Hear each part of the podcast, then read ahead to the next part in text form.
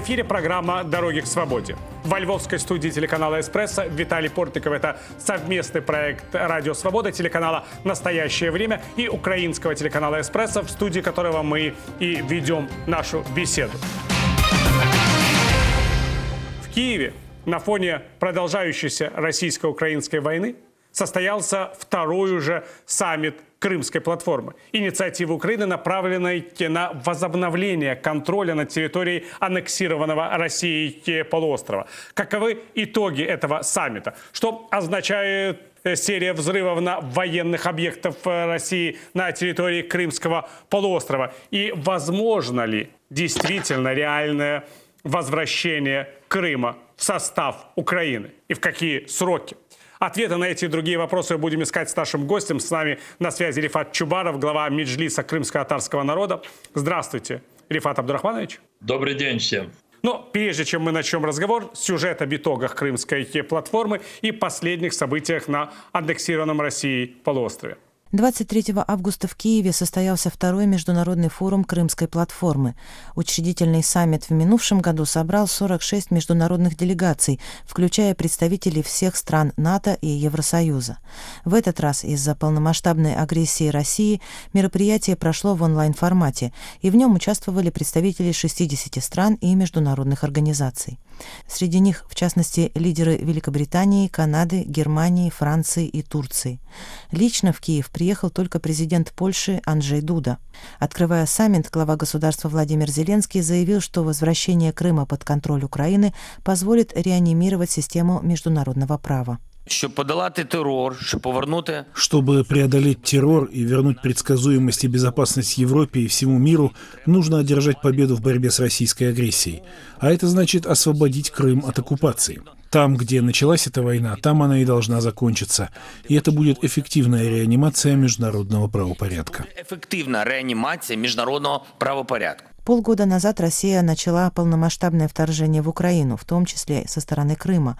За это время только с аннексированного полуострова по украинским городам выпущено не менее 760 крылатых ракет, уничтоживших по меньшей мере сотни гражданских объектов – школы, университеты и жилые дома. Госсекретарь США Энтони Блинкен, выступая на саммите Крымской платформы, заявил о необходимости повышения цены для российского президента Владимира Путина за вторжение в Украину. А канцлер Германии Олаф Шольц и премьер Канады Джастин Трюдо сообщили, что договорились о новом пакете военной помощи украинской армии.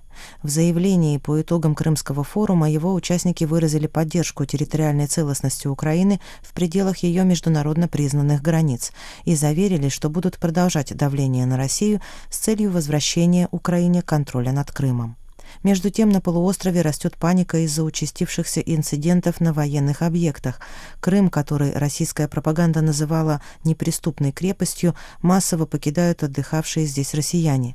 9 августа прогремели первые взрывы на военном аэродроме в Новофедоровке под Саками, а в середине августа крымчане наблюдали детонацию боеприпасов на складе в поселке Майское возле Джанкоя. В целом за последние недели произошло уже более 30 взрывов на различных военных объектах полуострова. При этом в Киеве не подтверждают и не опровергают причастность к этим инцидентам украинских военных. Говорит представитель командования военно-воздушных сил украинской армии Юрий Игнат. Безумовно, що такі речі Безусловно, такие вещи не могут нас не радовать. Надеемся, что будет продолжаться ликвидация военной авиации противника, как это произошло на аэродроме под городом Саки. Кроме сгоревших более чем 10 военных самолетов, вероятно, также там уничтожено и немалое количество летного персонала. е, є немала кількість особового складу. Опасаясь новых ударов Украины, вооруженные силы России вывели из Крыма часть своих самолетов. Речь идет в том числе о перехватчиках МиГ-31 и об истребителях Су-35, участвовавших в авиационных налетах на украинские города. Кроме того, по требованию Кремля на полуострове увеличивается количество систем ПВО с тактическими ракетами класса «Земля-воздух». Из-за последних событий усилена и защита Крымского моста, соединяющего территорию России с полуостровом. По нему российская армия продолжает перевозить военные грузы для своих подразделений на юге Украины. И в Киеве все громче звучат призывы уничтожить этот транспортный объект, ставший символом аннексии украинского полуострова. Власти Украины рассматривают мост через Керченский пролив как законную военную цель и прогнозируют в ближайшее время очередные взрывы на военных объектах Крыма. Ну, вот мой первый вопрос, конечно, он о саммите Крымской платформы. Вы участвовали в обоих саммитах. И я должен сказать, что вот сейчас, несмотря на то, что это был онлайн-саммит, уровень представительства, конечно, очень высокий. Гораздо более высокий, чем в прошлый раз. И я должен сказать, что я хорошо помню, как многие западные лидеры тогда, в августе прошлого года, они отнекивались от участия в этой встрече. Федеральный канцлер Германии Ангела Меркель даже, насколько я помню, прибыла в Киев в день годовщины независимости Украины, но на саммит не осталось. И так очень многие другие западные лидеры, которые сейчас выступают на этом саммите, говорят о поддержке Украины. Вам не кажется, что недооценили опасность, когда Крым в 2014 году был э, аннексирован Россией? Ну, конечно, э, не только не кажется, я так думаю, что международное сообщество в ситуации, касающейся России, всегда недооценивает угрозы. Так было в августе 2008 года, агрессия России против Грузии. Так было в феврале-марте 2014 года вторжение русских войск на территорию Украины и оккупация Крыма. Так было и в том году, когда 23 августа 2021 года в Киеве состоялся первый учредительный саммит Крымской платформы, по итогам которого была подписана Крымская декларация. Я могу уже сегодня сказать, что некоторые государства отказывались ее подписывать, пока в ее тексте не появились бы слова о том, что участники Крымской платформы будут предпринимать усилия по мирной деоккупации Крыма. И вот это слово «мирное», и чтобы ее включить в этот текст, многим в том году представлялось, что это и есть вот тот алгоритм взаимоотношений с Россией, который поможет решать многие вопросы. Но 24 февраля 2022 года полномасштабное вторжение российских войск на территорию материковой Украины отрезвило практически всех. Скажите, вот в принципе, когда мы сейчас говорим о том, что украинские войска способны наносить удары, возможно, ведь Украина не берет на себя ответственность, по той территории, которая аннексирована Россией, не только по оккупированным территориям в Херсонской области, например, но и по территории самого Крыма. Не приведет ли это к эскалации конфликта, о которой предупреждает э, ряд западных наблюдателей? Ведь для Путина Крым это нечто сакральное. И вот в этом Крыму рвутся склады, гибнут, очевидно, военнослужащие. Такое тоже может происходить в результате ударов по аэродромам и по военным арсеналам. Давайте будем исходить из того, что идет полноценная российско-украинская война. Российские э, войска агрессоры вторглись на нашу территорию. Мы защищаем свой суверенитет и пытаемся изгнать российские войска с оккупированных ими территорий Украины. Это правило войны. Усилия одной стороны встречаются с сопротивлением другой стороны. Поэтому в этой ситуации мы не можем исходить из того, что наши действия будут способствовать ожесточению со стороны врага. Мы должны исходить только лишь из одного, что наши действия должны быть в такой мере, чтобы изгнать врага с нашей территории. Ну вот всякий раз, когда начинаются даже какие-то квази-переговоры с Киевом, Владимир Путин непременно ставит первое условие – признание российского статуса Крыма. Какими в этой ситуации могут быть варианты возвращения Украины контроля над полуостровом? До 24 февраля я бы не был бы таким уверенным, как сейчас я являюсь на самом деле, потому что мы знали реальные масштабы количества политиков на Западе, которые, декларируя о том, что да-да, Крым является украинской территорией, тем не менее где-то у себя имели в виду то, что когда-то все это как-то рассосется, и поэтому вот эта формула, что Крым в отдаленной перспективе она начала утверждаться и среди части украинских политиков, особенно тех, которые, в общем-то, хорошо или плохо э, скрывали свои пророссийские взгляды, но они были представлены ведь и в парламенте, так называемого ПЗЖ, некоторые другие силы. Но после 24 февраля эти ультиматумы со стороны России обо всем, о чем угодно, но Крым, мол, является частью территории России, они уже у нас в украинском обществе просто не пройдут. И не потому, что состоялось такое отрезвление в результате агрессии расширенной России, но ведь случилось очень много трагедий, трагедий космического масштаба для нас. Это тысяч убитых мирных людей, напрочь разрушенные десятки-десятки городов. Я не смогу э, назвать их все. Харьков, Мариуполь, Буча, Гостомель, э, Бородянка, бомбардировки Одессы, Житомира, Краматорск.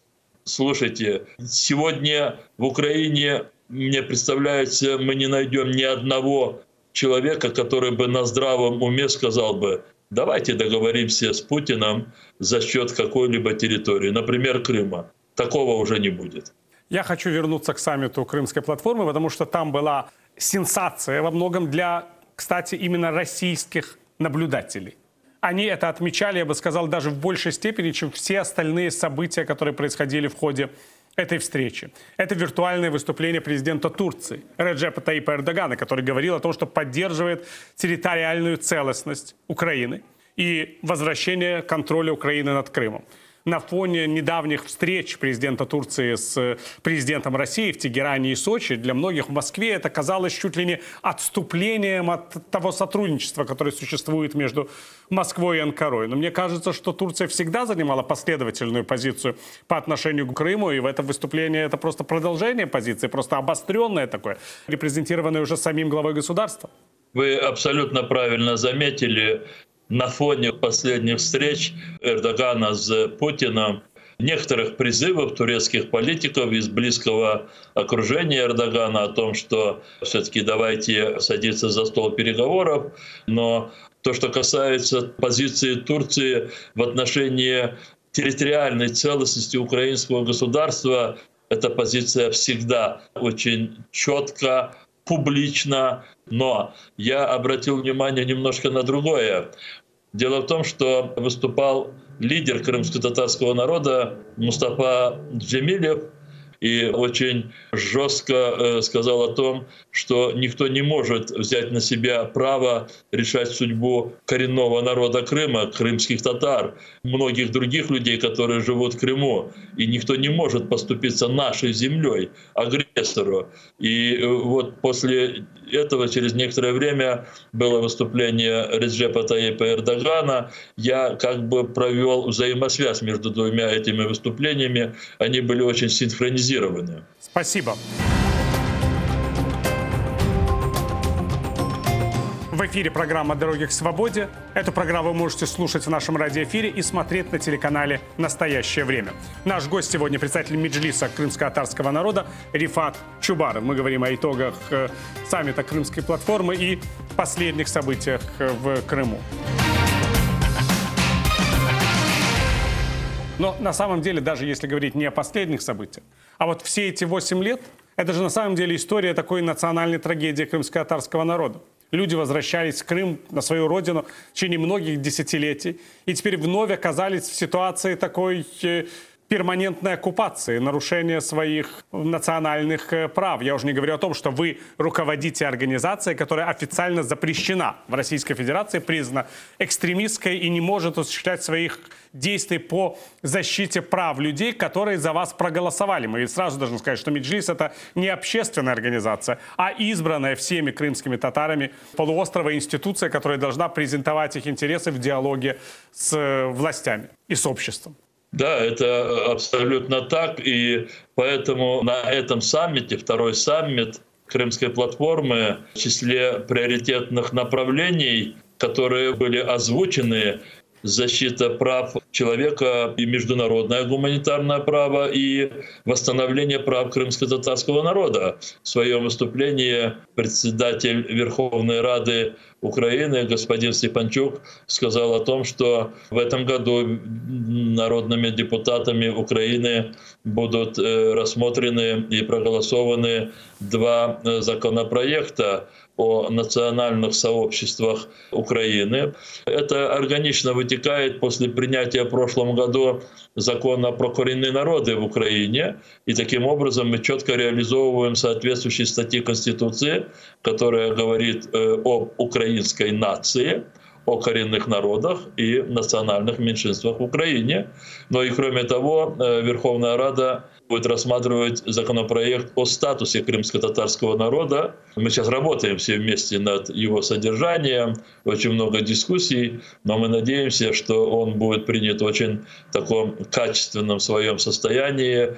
Мы не только будем восстанавливать суверенитет Украины над Крымским полуостровом, но мы закладываем принципиальные правовые э, механизмы для развития украинского Крыма и для обеспечения реального равноправия на полуострове. Вот этот закон о коренных народов, о которых мы вспомнили, он вызвал просто дикое раздражение в Москве. Его комментировал лично президент России Владимир Путин как закон, который ущемляет русских. И вот я хотел бы просто сказать, что в этом законе не упоминаются и украинцы тоже. В этом законе есть только три народа. Крымские татары, караимы и крымчаки. Да, такая вот особая крымская группа еврейского народа. И больше никого Но... нет. То есть речь идет не о украинском народе и национальных сообществах Украины, а о тех народах, которые свои истоки национальные как раз ведут с крымской земли. Ну, вот смотрите, украинское государство – форма самоопределения украинской нации, украинской этнической нации. И это абсолютно естественное право украинской нации. И это государство как форма самоопределения украинской нации несет ответственность за всех граждан, которые живут на территории независимой Украины. И среди множества представителей разных национальностей, которые являются представителями национальных меньшинств. У нас есть еще особые сообщества, которые за пределами Украины не имеют своих этнически тождественных государств но при этом их территория, их земли, на которые они сформировались как самобытные этносы, находятся в границах украинского государства. И такими народами действительно являются крымские татары, караимы и крымчаки, и Всевышний так распорядился, что все они сформировались на территории Крымского полуострова. Наш закон о коренных народах как раз говорит о правах этих коренных народов и о э, обязанностях государства предпринимать все усилия для того, чтобы в украинском государстве сохранились народы, которые полностью э, своими землями находятся в составе украинского государства. Я хочу с вами поговорить о людях, которые являются, по сути, вот такими же, как мне кажется, заложниками, военнопленными российских властей, как и те, кто попал э, в плен э, в эти шесть месяцев войны или был арестован на оккупированных территориях. Я говорю о тех, кто приговорен к различным срокам заключения в Крыму, кто ждет новых судебных процессов. Много очень активистов крымско-татарского движения, среди них и ваш заместитель по меджлису крымско-татарского народа Нариман Джиляль много журналистов, среди них наш коллега по «Радио Свободе», сотрудничавший с проектом «Крым. Реалии» Владислав Есипенко, который э, приговорен к длительному сроку заключения, тоже по абсолютно сфабрикованному, придуманному следствием делу. И вот каковы, по-вашему, должны быть шаги, чтобы добиться освобождения этих людей? В свое время удалось, опять-таки, при помощи президента Эрдогана добиться освобождения двух ваших э, заместителей по Меджлису, господина Чигоза и господина Умерова. И это была действительно такая дипломатическая победа. Вот возможны ли такие дипломатические или политические успехи в э, будущем? Я думаю, что здесь мы должны э, все осознавать о том, что жизни людей, которые находятся в плену, для той стороны, для Путина, это предмет торга и больше ничего. Имеется в виду прежде всего граждане его страны, а, которые находились э, или находятся э, в плену или в иных тяжелых э, каких-то ситуациях. И поэтому тогда, когда Путин принимал решение о торге, он находил какое-то удовлетворение своих интересов, они могли лежать в разных сферах, то тогда он отпускал, освобождал наших людей. После 24 февраля, тогда, когда Путин перешел все мыслимые, какие-либо существующие вообще красные линии, и теперь понятно, что для него лично нет никакого возвращения назад на какие-то исходные позиции. Мне очень печально говорить эти слова, но для него сегодня военнопленные, политические заключенные не являются предметом торга. Для него сегодня предметом торга вопросы более такого, с его точки зрения, эффективного такого, результативного действия. Вот взорвать или не взорвать Запорожскую атомную станцию – это предмет торга. И поэтому пока международное сообщество вместе с Украиной не сможет ну, в ходе войны достигать последовательно побед, со стороны Москвы мне представляется, я еще раз повторяю, мне очень жаль об этом говорить, печально говорить, потому что я многих тех, которые сейчас находятся в российских тюрьмах, и они получили 17, 19, 20 лет лишения свободы, я их знаю всех. И теперь их судьба тоже решается на поле сражений в ходе российско-украинской войны. Я хочу вам личный вопрос задать, если вы позволите. Вот вы уже 8 лет не можете приехать в Крым. Вам запрещен въезд туда, где находится ваша родина, да, земля ваших предков. Ваших родителей в свое время так десятилетиями не пускали туда приехать. И вас теперь вот не пускают. Вы находитесь в такой разлуке с отчим домом. Да, вот что вы ощущаете? Это тяжелый вопрос, и он требует искренности. Дело в том, что моя личная судьба так сложилась, что я и вырос в Крыму. Мои родители смогли прорваться еще в 1968 году. Мне было 11 лет, и я вырос в Крыму, я учился там. Правда, потом уже, после того, как я закончил институт в Москве, кстати, меня уже обратно не пустили в Крым, как крымского татарина, это еще был Советский Союз. Я уже второй раз возвратился вместе с соотечественниками при разрушении Советского Союза в конце 80-х годов. И мне представлялось, что все теперь это осталось позади.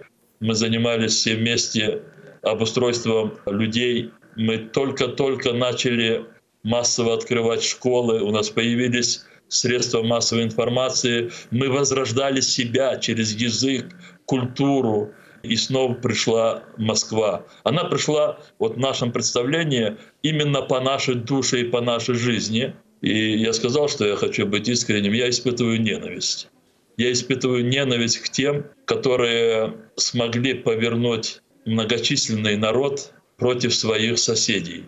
Я не обвиняю сейчас какие-либо другие народы, я обвиняю тех, кому удалось свои народы развернуть войной против своих соседей, но я все жду того, что эти народы спохватятся, расправятся со своими тиранами, извинятся перед нами и освободят наши земли. Они там, на наших землях, больше не останутся. Те, кто поселился там после того, как Россия оккупировала Крым. Скажите, а вот как сейчас выглядит, по вашему мнению, крымско-татарский очаг в Крыму? Как сейчас чувствуют себя люди, которые там остались и которые стараются там быть крымскими татарами? Крымские татары стараются предпринять все для того, чтобы оставаться на своей земле, как бы зацепиться за нее, охватить ее. У нас есть такой лозунг «Крымда Яша, живи Крыму». Этот слоган появился именно в 2014 году. Конечно, многие вынуждены покидать Крым, потому что им самим или их детям угрожают разные опасности, в том числе призыв насильственный в российскую армию. Но в то же время я признателен очень многим соотечественникам, которые даже в условиях оккупации делают все для того, чтобы высокий патриотизм и единение Вот единение всегда было присуще нашему народу, иначе бы мы не выжили за почти что полстолетия изгнания, чтобы единение сохранялось. И многие люди сейчас работают на то, чтобы сохранить себя на своей земле, потому что они знают, что скоро будет освобождение. Я хотел вас спросить еще об одном таком вот моменте. Э, Многие крымские татары после аннексии Крыма перебрались неподалеку в Херсонскую область. Там увеличилось количество людей, которые переехали, и они как бы находились и не в Крыму, и рядом с Крымом. И вот там сейчас тоже они оказались в зоне оккупации. Что происходит с этими людьми? У них очень страшные условия для выживания. Я тут в одинаковой мере эти слова отношу ко всем жителям оккупированных после 24 февраля населенных пунктов Херсонской и Запорожской областей. Там живет очень много крымских татар, особенно в Херсонской области. Конечно, русские оккупанты преследуют в первую очередь тех, которые занимали активную позицию с начала российско-украинской войны, то есть после 2014 года. За эти уже шесть месяцев они практически вторглись в дома всех тех людей, которые участвовали в защите Украины или в добровольческих батальонах, или в рядах украинской армии. То, что касается Херсонской области, они арестовали более 10 наших соотечественников, крымских татар, да и не только крымских татар, в том числе бывший капитан корабля военного Славутич, который жил генически, его тоже арестовали. И этих людей арестовали, обвиняя их в участии в гражданской блокаде Крыма, которую мы организовали в 2015 году. Сейчас многие люди, которые живут в Херсонской области, даже более беспомощны, чем те, которые живут в оккупированном Крыму, потому что насильственные похищения и незаконное удержание людей без сообщения их родственникам их местонахождения очень широко практикуется в Херсонской области. Люди себя чувствуют абсолютно беззащитными. И это трагедия, которую переживают люди. Спасибо. Будем надеяться, что те люди, которые сегодня удерживаются в застенках, они будут освобождены. Будем надеяться, что и Крым вместе с другими оккупированными регионами будет свободен. Спасибо за участие в этой программе. Мы говорили с главой Меджлиса крымско-татарского народа Рифатом Чубаровым. Программу «Дороги к свободе» можно слушать в нашем радиоэфире и смотреть на телеканале «Настоящее время». Провел эту программу для вас Виталий Портников. Спасибо, господа, и до новых встреч. Мира всем вам.